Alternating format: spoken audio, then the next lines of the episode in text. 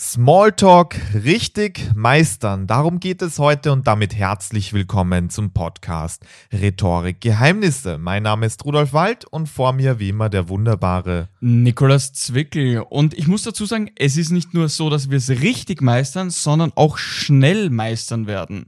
Und warum ist das so wichtig? Du musst dir vorstellen, du bist hier in einer sozialen Situation, sei es jetzt bei einem Netzwerktreffen in deiner Firma oder beispielsweise auf einer Hochzeit Hochzeit von einem guten Freund und auf einmal steht eine Person vor dir und du merkst so, ja, eigentlich wäre es jetzt super, wenn ich ein Gespräch führen könnte. Nur was passiert dann? Oft ist es diese peinliche Stille oder diese Frage, und was sagst du zum Wetter? Und dann verläuft es sich und im Endeffekt denkst du dir nachher, Mann, ja, okay, das hätte ich mir sparen können. Und das erzeugt dann eine gewisse Abwärtsspirale. Und da möchten wir bewusst so die Segel wenden und dich wieder so in eine Aufwärtsspirale bringen und das Ganze mit der sogenannten Papageientechnik.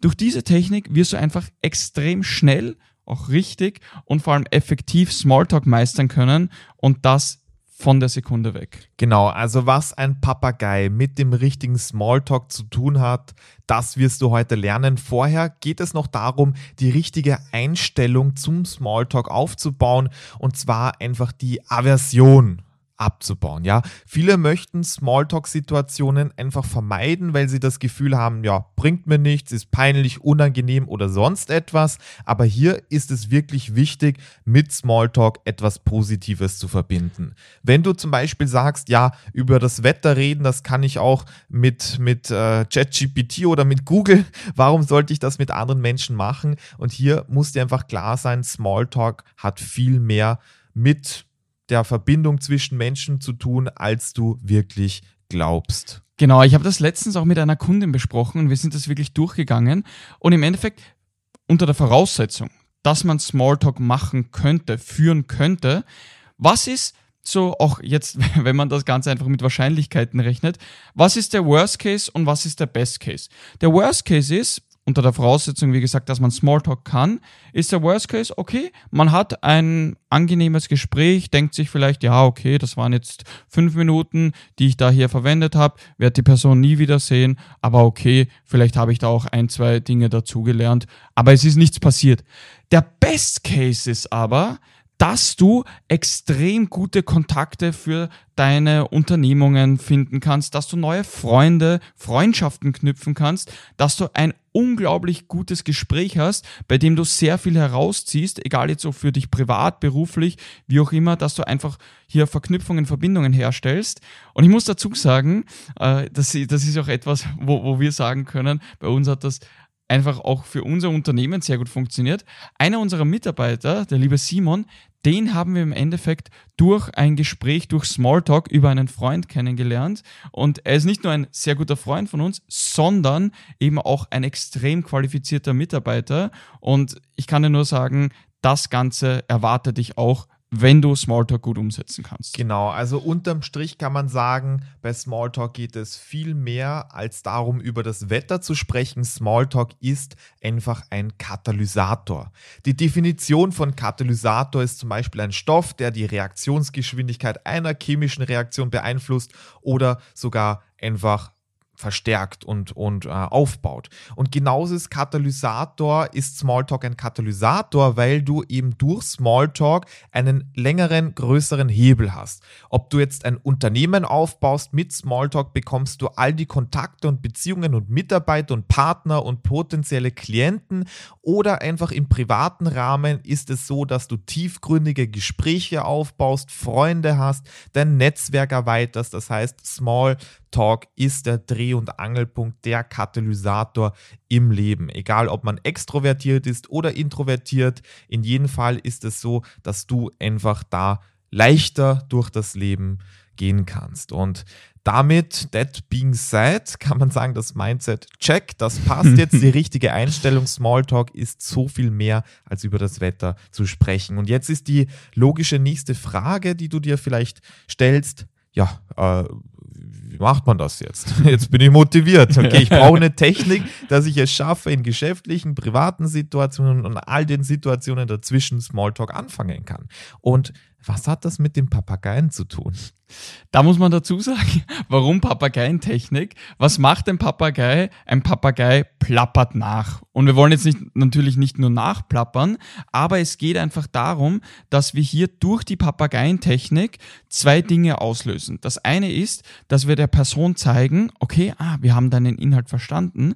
Und das zweite ist, dass man hier automatisch einen neuen Input auch hineinbringen kann und dadurch einfach so wie, wie bei einem Baum einfach so dieses üppige Geäst an Smalltalk-Themen einfach aufbauen, wachsen lassen kann. Genau, also die Papageientechnik ist eine Technik, wobei du Wörter und Phrasen deines Gegenübers einfach wiederholst und so die andere Person ermutigst, mehr Details zu teilen oder das Thema zu vertiefen, wodurch einfach ein natürlicher Gesprächsfluss entsteht. Und das zweite Learning, wirklich hinter die Ohren schreiben, ein ganz wichtiges Learning, dein Gegenüber gibt dir schon unbewusst Ankerpunkte mit, worüber sie sprechen mag.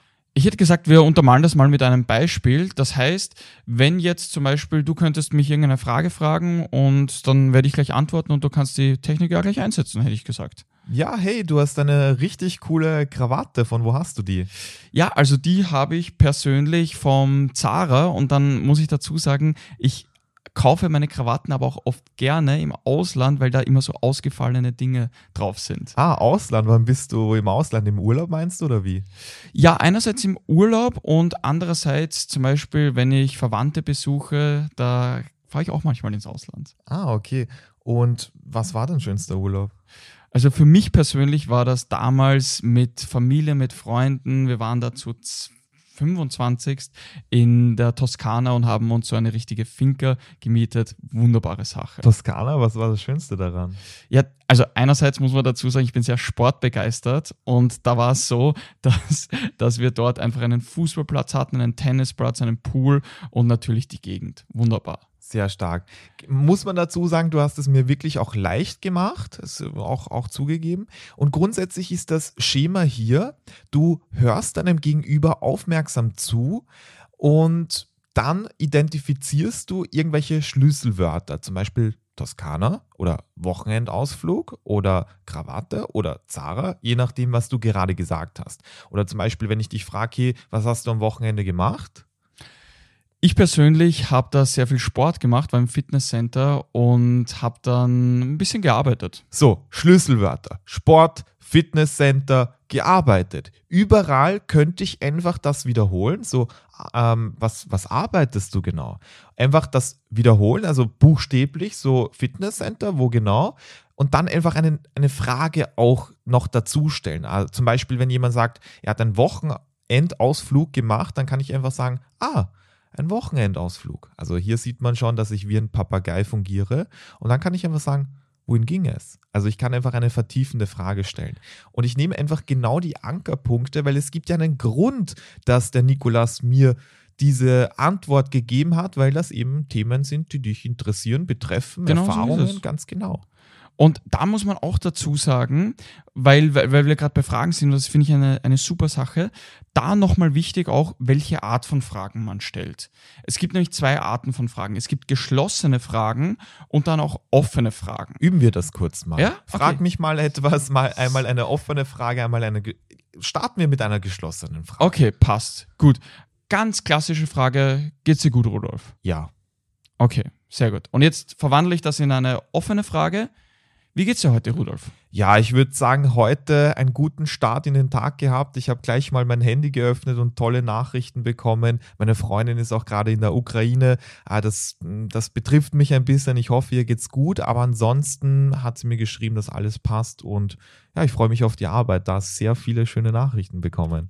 Super. Also da auch genial zu sehen, dass man hier mit der Papageientechnik dann weitermachen könnte, wo man dann beispielsweise sagt, okay, Ukraine, Freundin in der Ukraine oder beispielsweise, dass man sagt, ja, schöne Nachrichten, Arbeit, aufgestanden und so weiter, ja. Und was hierbei auch wichtig ist, es ist jetzt kein No-Go, dass man geschlossene Fragen stellt. Man kann sich auch mal kurz herantasten, dass man sagt, ja, selbstständig und so weiter. Wenn man jetzt zum Beispiel sagt, was machst du so? Und, ich, und man sagt so, ja, selbstständig, ich bin selbstständig. Ähm, und dann so, ja, gefällt dir das oder ähnliches? Weil dann sieht man dann auch in der Art und Weise, ob das Gegenüber auch wirklich reden möchte. Aber in den meisten Fällen raten wir dir auf jeden Fall, dass du offene Fragen stellst, weil da geht es darum, dass einfach viel, viel mehr Fleisch für das Reden dann da ist. Genau, hier habe ich auch gleich zwei Impulse und zwar erster Impuls, Input bestimmt den Output und dann der zweite Impuls ist das Ankern, das möchte ich durch, kurz, kurz mal mit dir durchgehen. Mhm. Erster Impuls, Input bestimmt den Output. Das bedeutet, wenn ich den Input gebe und frage, arbeitest du? Dann kannst du sagen, ja. Ja. Aber ich könnte auf der anderen Seite einen anderen Input reingeben und kann sagen, ah, was gefällt dir denn bei deiner Arbeit und was machst du genau? Und jetzt kriege ich mehr Output. Das ist mal der, der erste Impuls, also achte darauf, welche Art von Fragen du stellst. Einfach offene Fragen, genau. Genau so ist es. Also meistens offene Fragen, muss man dazu sagen. Und vor allem, was hier auch sehr, sehr gut ist, auch jetzt rein gesprächstechnisch, Input bestimmt den Output. Das heißt, dein Gegenüber wird dir automatisch auch mehr Fragen stellen. Weil wenn das so ein abgehaktes Interviewformat ist, geht's dir gut? Hast du heute schon was erlebt? Und so weiter, dann ist es nicht so Smalltalk profitabel, wie wenn du sagst, du stellst offene Fragen, weil dadurch entsteht dann viel, viel mehr ein Austausch. Und da kommen wir dann auch zum zweiten Punkt. Genau, das Ankern. Also hier muss man dazu sagen, das, was wir hier durchgehen, ist eine kleine Teildisziplin von, von Smalltalk. Wir haben hier auch ein ganzes Programm, welches wir mit unseren Klienten durchgehen, egal ob äh, man angestellt ist im Management, Geschäftsführung oder das für private Anlässe braucht. Und da merkt man schon, wie viel Wert schon in dieser einen Technik auch, auch liegt. Und der zweite, die zweite Technik von, von mehreren, die wir auch immer durchgehen, ist das Ankern. Das ist mir jetzt spontan eingefallen, weil die Sache ist die, diese Schlüsselwörter, die wir hier immer erwähnen, sind so wie Anker. Also ähm, zum Beispiel, wenn du mich etwas fragst, kann auch ich dir mehr Anker geben. Das heißt, es funktioniert in beide Richtungen. Du versuchst äh, durch die Papageientechnik auch offene Fragen zu stellen, dass du einfach mehr Ankerpunkte bekommst, also dein Gegenüber einfach mehr antwortet, mehr Input gibt. Da hast du viele Ankerpunkte, wo du das Gespräch einfach weiter vertiefen kannst. Auf der anderen Seite kannst du auch darauf achten, dass du der anderen Person mehr Anker gibst gibst. Vielleicht ist dein Gegenüber keine Rhetorikerin oder ein Rhetoriker und die andere Person macht vielleicht den Fehler unter Anführungszeichen, da geschlossene Fragen zu stellen. Das heißt zum Beispiel, frag mich mal eine geschlossene Frage, Nikolas. Arbeitest du etwas? Ja, so jetzt könnte ich sagen, ja. Aber dadurch, dass ich auch weiß, dass ich Ankerpunkte geben sollte, kann ich sagen, ja, ich arbeite, ich bin als Rhetoriktrainer tätig und was mir so viel Spaß macht, ist einfach Menschen bei dieser Reise zu begleiten. Also wir haben Klienten, die eröffnen ein Restaurant oder ein Hotel, dann gibt es Leute, die persönlich wachsen und das gibt mir echt ein, ein angenehmes Gefühl. Und ist es für dich jetzt leichter oder schwerer, darauf zu antworten? Natürlich viel leichter, weil bei einem Ja müsste ich mir irgendetwas Neues einfallen lassen. Und bei dieser Antwort kann ich genau darauf eingehen, ah, okay, spannend, wie funktioniert das genau, was ist Rhetorik und ähnliches. Also, ich weiß natürlich, was Rhetorik ist, aber wenn ich jetzt eine fremde Person wäre, genauso ist es. Das ist hier der ganz, ganz wichtige Punkt. Das muss man verstehen. Die Papageientechnik, hier die Wiederholung. Dabei geht es darum, dass du Ankerpunkte, Phrasen, Schlüsselwörter einfach erkennst durch aktives Zuhören. Das ist auch mal ganz wichtig. Viele überlegen sich die ganze Zeit, oh Gott, oh Gott, gleich muss ich reden, was sage ich dann? Nee, Hör, hör, einfach zu. Also das ist viel leichter, als du denkst.